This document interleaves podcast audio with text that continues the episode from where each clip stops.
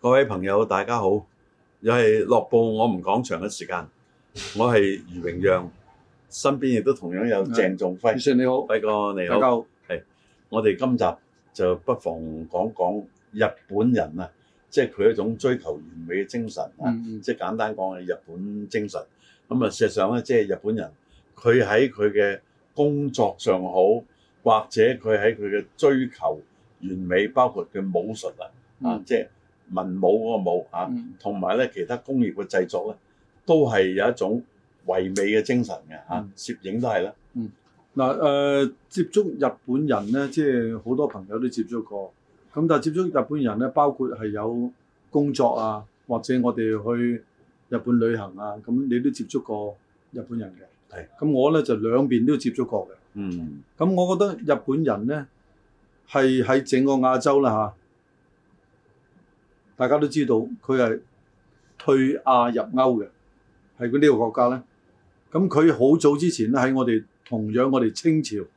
江水甚至乎道光年代咁咧做啊，啊，佢已經咧係將佢哋嗰個呃方向咧啊脱離咗亞洲。維新啊，啊嗯啊，即係明治維新嘅時候啦嚇，就脱離咗亞洲，就入咗歐洲，而且佢咧秉承咗一種咧嗱，又講翻我哋中國啊，因為咧我哋一定要話翻日本嘅文化受我哋唐朝、宋朝嘅如果講以前咧，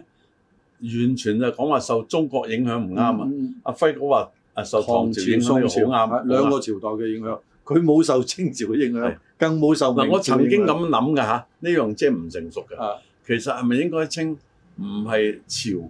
係唐國、宋國啊咁？但我講出嚟又會有爭冇議啦啊，都係即係大家習慣咗唐朝、宋朝就算啦。就算啦，係嘛？嗯啊，咁咧，即係呢度咧，我哋會體驗到一樣咩咧？就係、嗰個對於每一件事物嘅完美化。嗱、我哋從日本嘅建築，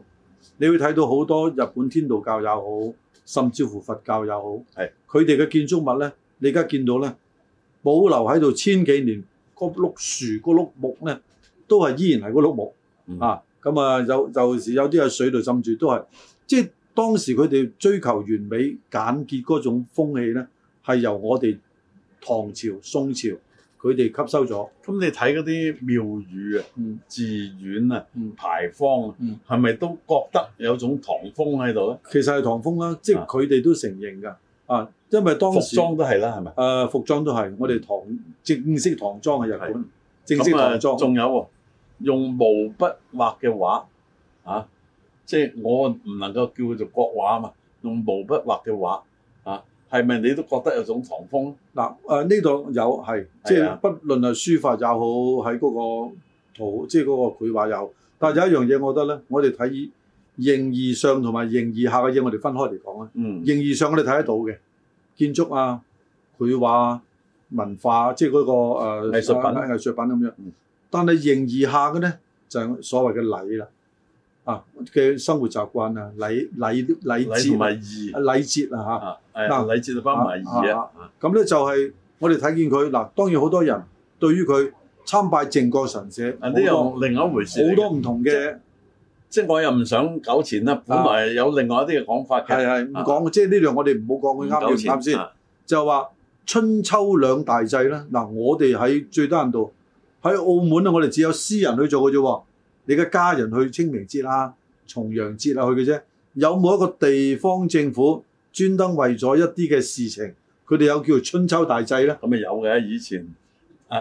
祭祀孔子啊，祭祀神靈啊，啊，咪但有啊但係國家行為係啊國家行為，但係喺澳門有冇咧？啊澳門就唔係冇啦國家啦，啊我好唔小心，啊澳門唔係，所以咧，即係所以咧，即係好多時咧，我覺得咧，你春秋大制咧，都係誒、呃我諗咧係喺曲阜度咧，係會比較 或者皇我有個帝啊曲阜係或者係皇帝啦嚇，啊即係呢個黃色嘅皇帝啦係，嚇。啊，除咗呢啲咁嘅禮節之即外係你咧，講軒然天然皇帝啊，，咁其他嗰啲有冇作為一個國家一個比較重視嘅誒、呃一個禮儀咧？嗱咁以前咧歷朝歷代啊嘅皇帝，自從有咗孔夫子嘅出現之後咧，都去拜孔子。制窮包括仲有上埋泰山，係啊，咁啊而家就冇春秋大祭啦，唔係嗰個行為，春秋大夢係有嘅。啊所以咧，即係喺各方面，即係具體嘅或者係文化上嘅，我覺得咧就喺日本嗰方面咧，佢將呢啲咁嘅誒文化咧，一路去到佢哋嘅實務嗰度，務實嘅工業啊，啊，甚至乎另外一啲好實在嘅科學啊嘅嘢啦。咁所以我哋去到日本咧，我感覺啊，誒、唔會好豪華嘅，任何嘢都唔會好豪華嘅嗯，比較樸實啊。咁啊，係日本人咧。有時着衫用嘅布都好樸實都有嘅，啊唔一定七彩繽紛咁嘅。你話係咪日本啊乜都好咧？咁啊，當然唔會咁講啦。即係任何地方都有好有唔好啊。但係喺直觀上、大體上咧，佢哋做嘢係比較認真。嗱，我講一個例子。誒、嗯因為咧我咧就去參觀過誒、呃一個製造水喉嘅廠。咁啊，佢哋嘅老闆啊，唔係叫做老闆嘅，叫社長啊，佢哋係。啊，社長就係呢、台個灣都有啊興株咁式樣嘅株式會社嘅社長，即係老闆啦嚇。社，其實一個機構。係啦嗯，咁樣咧，佢係誒八十幾歲，佢每日咧仲加堅持去到嗰間廠着住嗰件夾乸衣，即係所謂工作服。每個部門佢最早翻，最遲走，日日都堅持喺度。咁變咗嗰種精神咧，佢可能佢抬唔抬得擔唔擔得㗎啦。咁大年紀都唔好叫佢做粗重功夫啊。但係嗰種求細緻嗰種認真嘅精神咧，因為佢嘅存在，所以大家咧都唔夠膽掉以輕心。所我以佢補充你少少，嗯唔係單係求細節，求完美。啊完美之中可能其中有細緻，嗯但唔一定樣樣嘢有細緻。啊，所以咧即係我哋咧嗱，另外一樣嘢啦，日本人對於飲食嘅文化，有啲人話誒、哎日本嘢好食或者唔好食，其實咧我就又去佢度即係試過唔同誒嗰、個階層啊，即係有啲即係有高級刺啲，身啊嘅，有啊啲有有炸啲平嘅，民啲天婦嘅，羅啊，其實咧。有鐵板燒嘅，絕對冇我哋咁豐富嘅。但係佢哋咧，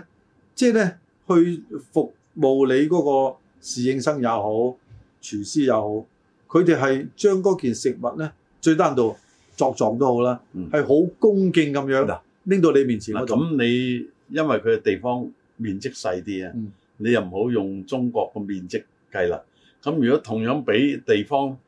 日本係遠遠係細過新疆啊，係嘛？新疆個大面積嘅省，嗯但係好啊，你比較新疆嘅飲食，你都知道個文化㗎啦。嗯姜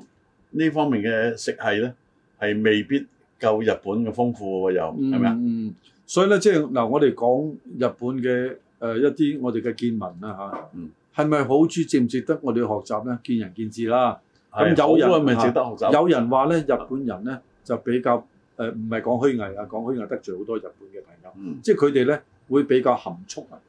佢哋好多嘢咧唔會直接第一嗰、個自己內心嘅感受咧，會表達出嚟喺個面上係唔會嘅啊。咁啊誒，但係都有表達嘅。啊例如佢好中意去表達多謝啦，啊係咪啊？多謝呢個我諗全世界嚟講表達得最多係日本人嘅，即係同埋佢佢音節多啊！我哋以前睇一啲電視嘅劇集嘅配音咧，要配好多音，可能原文就講啊呢家多個仔 master，你譯就係我好多謝你對我嘅支持啊咁。其實多謝我自自己己多謝啊咁咧就有啲即係喺日本嘅朋友同我講，佢話日本人你真係喺佢度生活咧，同你表面睇嘅日本咧係有唔同嘅。即係咧，日本人喺真正嘅生活裏邊咧係比較自保嘅，嗯即係佢會對於自己所擁有嘅嘢咧非常謹慎去保護。你日本好多嘢影響到其他嘅國家，包括西方喎。嗱、嗯包括佢卡通人物，好早期已經出名啦，啊早過和路迪士尼。和路迪士尼啊，就譬如佢嘅叮當已經係其中之一。嗰啲卡通人物咧係成為咗文化產業啊！你睇下幾多啊印有 Hello Kitty、叮當等等圖樣嘅啊，唔同嘅物件啊，誒、筆啊、毛巾啊、間尺啊，好賣得嘅，係咪啊？其實咧，即係日本咧係兩，我覺得係一個好即係幾兩兩極化嘅地方。咁其實日本人就好嚴肅嘅，即係你不論喺任何地方，你同佢誒傾偈啊，或者係誒同佢有有啲嘢傾誒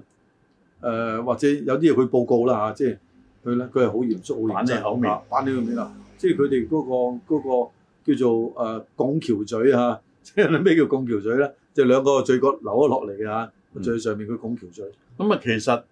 即係喺翻袁世凱時期啊，我唔係講政治啊，時期，唉中國好多唔同級別嘅都板起個口面，嗯包括嗰陣時做生意嗰啲，或者係家族嗰啲啊長者嗯嚇、啊或者即係祠堂嗰啲父老你講都緊係係勞板敦，起口我講面，緊係勞敦啊。勞敦啊更加啦，係嘛？咁所以咧，佢哋板住口面咧，未必代表佢係惡嘅喎。但係一個極即端係咧落工咪係咯，啊！佢你你你係極端就話啊，佢哋呢方面啲人咧就好嚴肅，但係佢哋會創作到一啲咧好活潑嘅，好到好似啱啱講嘅叮當咁樣啊！係啦，即係呢個係一個平衡嚟嘅，嗯即係你咧，如果你將佢哋嘅嚴肅嘅誒、呃面口咧，將佢卡通化咧，可能你覺得啊佢仲好可愛有創意嘅啊。叮當啊冇耳仔嘅，啊，係咪啊？即係就因為喺故事中啊係被老鼠咬咗食咗佢啊！啊，呢個幾人性所以化。佢佢唔聽你講咁多，佢有佢講啊，咁我哋再講日本有啲係追求完美，就喺佢藝術方面嗯用於藝術嘅工具。嗱，我先師最近過咗身啦，嗯即係嶺南畫派嘅李康大師。嗯咁佢生前都講過話，係日本人佢製造毛筆嘅技術，同埋佢用作裱畫嗰啲膠章。嗯啊等等有關嘅誒工具啊，係好認真嘅，而且個水平相當高。佢話現在咧，即係恐怕喺內地高水平嘅咧，係真係唔及以前。反而呢個係誒、呃科技進步，但係有啲嘢藝術水平咧降低咗。嗯，嗱，所以即係我哋睇到咁樣説話。嗱，我另外一個感受咧就係、睇到啲古建築物，古建築物。我誒、呃去過幾個日本嘅地方咧，佢嗱、即係古建築物咧最常見係兩類嘢嘅啫。橋啊，啊，一類咧就係、嗰個廟宇啊啊，一類咧就係、民居，即係古民居嚇、即係誒、呃即係正如我哋嘅四合院，平房式啊嘅，我哋嘅四合院咁樣假設啊啦。橋都常見嘅，係因為佢好興有啲短橋嘅。但咧，即係你又對比翻，其實我哋喺嗱，我講翻一個地方叫做誒、呃山西啊，啊誒、呃洛陽嗰啲咁地方都係古都嚟嘅。嗯呢啲咁嘅古都咧，其實嗰啲建築物咧，嗰啲誒誒或者嗰啲誒雕塑啊，即係木嘅雕雕塑咁樣係好靚好靚，嗯同埋一個成間屋嗰、個誒、呃、佈局啊。誒誒規劃啊，係好靚好靚嗯，但係好可惜，我去過兩三個呢啲咁古雅嘅地方咧，日久失修，即係變咗咧誒呢啲失呢啲去維修係咪需要好多錢咧？未必，誒單呃咁樣向嗱，因為咧中國嗰個面積事實上又好大，但係亦都有好多咧係維修保養到落嚟嚇，即係除咗話因為喺戰爭中受到破壞，文革又受到破壞之外咧，有好多古嘅建築物咧，即係仍然大家可以睇到係唔錯啊，包括我頭先講啦，你去曲阜就可以睇到呢啲㗎啦嗯，係咪啊？嗱，你即係我簡單講一樣啦。我哋其實中國現在咧好多嘅投資都喺個新型建設，包括係高鐵啦、一個建築群啊、住宅群啊，好多好多啊好橋梁啊，其實用好多錢嘅。反而我哋真正用喺我哋嘅古建築物，值得保留嗰啲嘅誒保養咧，真係唔多都啦。使咗唔少錢嘅。可能故宮誒、啦，啊你喺日本咧？嗯你揾唔到一啲咁有價值，好似我講曲阜，單一個曲阜已經係咁。另外咧，山東好多古老嘅地方嘅，嗯因為呢啲咧冚棒係俾我哋廣東省哦，係早文明嘅，當然啦，佢係老啊所以國你。睇到好多啲誒、呃千年以上嘅係建築物，即係包括孔孔孟嘅發包括係揚地，樓房，係啦，或者仲有牌樓啊，啊係牌樓先值得你去睇。嗱呢啲咧就唔及日本，但我講咧就唔係鬥呢啲股嘅，係鬥嗰種精神。仲有即係大家對呢樣嘢嘅誒敬同埋愛。即係咧，如果我哋即係能夠將我哋啲古建築物咧，真係人民發於內心去保持佢咧最低限度，我哋去旅行去旅遊嗰陣都唔會亂咁掉嘢啦，係嘛？有樣嘢日本人咧係令到西方係刮目相看。嗱嗯呢樣嘢大家知道咧，相機嗯相機咧好啦，你講到靚嘅相機咧，梗係又離唔開講唔同嘅器材啦，有嗯瑞士嘅咩嘅牌子嘅鏡頭啊，咁啊德德國國咩嘅牌子嘅機啊咁係嘛？但係日本佢出嘅相機絕不差，尤其是啊佢走電子化行啱咗。Nikon 以前最初出 FM 啦就電子化，咁啊後來時至今日咧，日本嗱 Canon 又好早期行電子化啦。嗯現在咧 Sony 嘅相機好多係唔錯嘅嗯，係咪啊？嗱，我哋睇到一樣嘢咧，嗱，我又記得好多年前咧，就係、豐田咧就發生一個即係經濟危機係啊，係，係即係相當好似美國嘅通用汽車咁啊係係執笠㗎啦，搞到咧即係阿老細咧，阿豐田乜乜咧都要將佢自己嘅家當啊，係賣咗去，係支持嗰、個誒、呃個金錢上喺個豐田嘅繼續延續。咁呢一種咧，嗱你就如果站在純商業角度咧，可能佢哋會止血㗎喎、嗯即係炒咗啲夥計啊，即係好似而家咁，我哋睇到啊，當然呢、國泰個咁啊啊，你睇到一個係個商業行為啦，誒、長貧難顧，睇見都冇希望。咁但係咧，係誒、啊當時豐田有冇炒夥計咧？我相信係有嘅，有但係會唔會好似今日國泰炒咁多咧？喂，香港真係炒咗好多喎，二萬幾個員工全世界，八千五啊，起碼嚇，香港炒咗幾多係個咪啊？淨係八千五咧？啊仲可能陸續有來。所以咧嗱，當然我哋唔係佢嘅營運者，我哋即係感受唔到佢嘅經濟壓力啊，你對佢有冇感情啊？啊！即係但係咧，國泰呢個機構其實喺香港唔係航空界，嗯即係好似其實我感覺咧，國泰咧就等於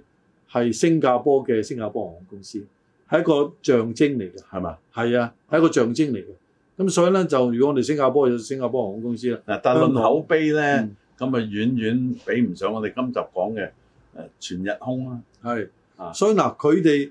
之所以對待一個企業，佢哋嘅文化啊，會唔會嗱？我哋未去對比過。嗯今次呢、個誒、呃世界性嘅嘅誒危機咧，唔係淨係香港嘅嗯，其實日本都應該會有。嗱，我頭先講嗰樣，我翻翻轉頭講嗯，你係咪都同意日本人以喺呢個攝影方面做器材？嗯個水平係咪令世人刮目相看？當年係啊，係佢我諗咧，佢唔淨止喺嗰個水準，係喺個市場嗰度，佢都好叻。咁，另外一樣嘢亦都係受世人刮目相看嗯時雞啊，嗯，即係我哋講嗰個錶啊、正目鐘啊標啦，嗰啲，就係講話嚇。佢好啊早期，當年東京奧運會嗯係咪啊嗯？係用翻佢哋自己國家嘅產品，係咁啊崛起咗啦，嗰樣叫崛起啦。咁啊時至今日，日本嘅鐘錶誒出名嘅有幾個牌子啦。當然啊你講豪華，佢係唔及瑞士嘅，瑞士嗰啲咧七位八位數字。嗯但係日本嗰啲咧喺計時嘅水平上咧，實用。精工實用啊，另外一個就精金神石、啊嚇。星辰都係有翻咁上下嘅啊嚇。咁所以咧，即係你睇到咧，佢喺各個範疇嗰度咧，尤其是早期，包括近期啊，佢嘅家庭用品啊，即係我覺得咧，即係當然而家我哋會更多嘅選擇，啊有啲價錢比佢更加相宜嘅。咁但係咧，有時你如果真係可以拎出多少少錢，你願意唔係可以一定可以啦，你願意拎出多少錢咧，你都會可能會佢係你嘅一個即係幾首選啊嘅另選外啊我擇。好細個嘅時候咧，我見到啲仲細個，即係唔係細個誒、啊可以話老過我嘅收音機係樂聲牌，嗯，佢嗰個校電台就有個燈仔俾你睇嘅。嗯當你校到最好嘅時候，嗰條線最幼嘅。啊啊啊，咁已經好先進。咁另外咧，我童年時候最認識嘅就係日本電池唔怕啊用完咧滲水漏嘅，嗯，但係咧時至今日咧都好可惜，大陸好多科技係先進啊啦，係嘛？咁又話五 G 啊，咁係嘛？但係個電芯咧都唔掂，又話嗰個原子筆前面嗰粒珠都係早一年先搞掂咗個技術，呢、個我覺得就比較可惜。仲有一樣嘢常見嘅製刀嘅技術嗯，製刀技術日本真係叻嘅，嗯，即係無論係剪刀啊，啊，或者餐刀攞嚟嗯，切嗰個刺身啊啦、嗯，係嘛？又或者咧，即係用喺誒、呃其他方面嘅手術啊，日本嘅藥都唔錯喎，嗯都係先進。啊，可能咧，即係肝脹莫邪咧， 就即係當時去過啊，去過日本或者日本嗰啲練練刀練刀人啊嚇嚟過啊，但係佢啲喺我童年時候已經達到個水準啦。而家好多內地嘅製製作都唔及嘅，即係講嗰幾樣刀啦，裁縫用嘅剪刀係嘛，即係誒、呃、廚房用嘅刀具。嗯，咁啊，另外仲有剪頭髮啊，啊日本嘅剪頭髮嘅刀係媲美到瑞士同西德嘅。啊嗱，我哋講咁多咧，就唔係真係話啊，我哋咧就比人哋差，咁啊人哋比我哋好，我哋即係自己咧自尋認為並非。其實咧，我哋呢集我相信我哋想帶出一個主題咧，就話我哋做任何嘢都要用心去做，唔係純粹用呢個經濟啊呢、個市場化，純粹啊，當當然然我兩樣一齊都得啊！嘅。我哋係啦，唔啊兩樣可一齊我哋啦唔即係你話誒，你譬如做一嚿電芯唔漏水嘅，係咪難道你要用好多錢去做到咧？並非噶嘛，何況係喺上世紀日本未投降嘅時候啊，啊都已經達到呢個水平。嗱，所以咧就係講翻一句，即係另外一種嘅觀點嘅説話啦。即係你我哋要贏我哋嘅商業對手啊嚇，係唔好話其他對手啊係。咁我哋都要俾佢叻先可以贏佢噶嘛，所以我哋一定要有呢種咁嘅心態就，我哋要喺呢個世界啊、要強嘅説話咧，首先我哋要用心去做好每一件，包括好細緻嘅事情。否則嘅説話咧，我哋空口講白話，我哋要叻過佢贏過佢，憑乜嘢咧？多謝輝哥。